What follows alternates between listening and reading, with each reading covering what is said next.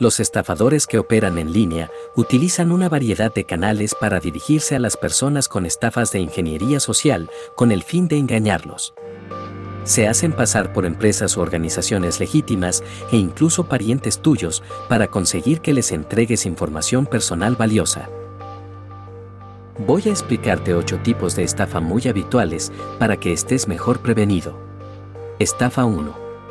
Robo de identidad.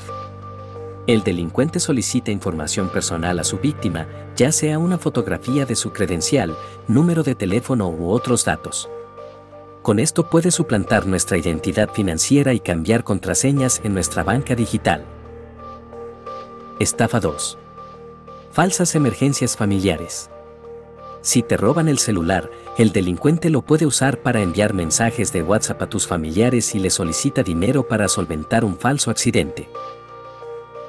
Estafa 3. Phishing y smishing.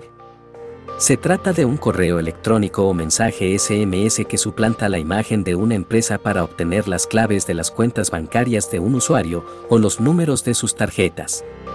Estos correos suelen suplantar a conocidas tiendas de comercio electrónico, entidades financieras, proveedores de servicios, etc. Cuidado porque son casi indistinguibles de los auténticos. Yo no confío de nada que venga por SMS. Estafa 4. Ofertas fraudulentas. Un vendedor falso ofrece un producto a un precio sorprendentemente bajo o promete beneficios, como regalos o envío gratis. Pero una vez procesado el pago, el producto nunca es entregado. Estafa 5. Recogida de tarjeta.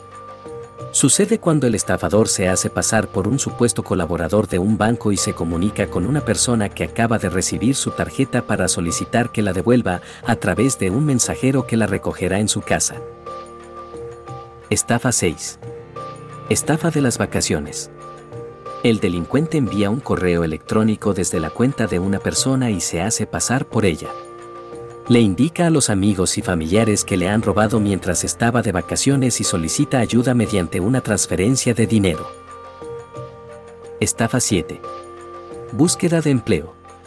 Consiste en una oferta falsa de trabajo en línea que promete un salario alto por un trabajo que requiere muy poca experiencia. Al postulante se le solicita información personal como parte del proceso de contratación o que pague por adelantado la capacitación, los materiales o algún curso relacionado con el trabajo a realizar. Estafa 8. Vising. Los estafadores tratarán de comunicarse con la víctima por teléfono y se harán pasar como colaboradores del banco. Durante la llamada, les solicitarán información sensible. Hay que tomar en cuenta que el banco sí puede comunicarse contigo para validar tus transacciones o ofrecerte productos, pero nunca te pedirá datos sensibles como tus contraseñas. Para terminar este episodio, te daré 10 recomendaciones preventivas. 1. No compartas datos personales con extraños. 2. No dejes que algún repartidor a domicilio escanee tu credencial. 3. No guardes los datos de tu tarjeta en el celular, ni en mensajes. 4. Si puedes, activa el acceso a las apps mediante huella digital. 5. Analiza bien las direcciones web que te envíen por correo o mensaje. 6. Borra los mensajes de chat en donde escribiste contraseñas. 7. No facilites claves de ningún tipo por teléfono.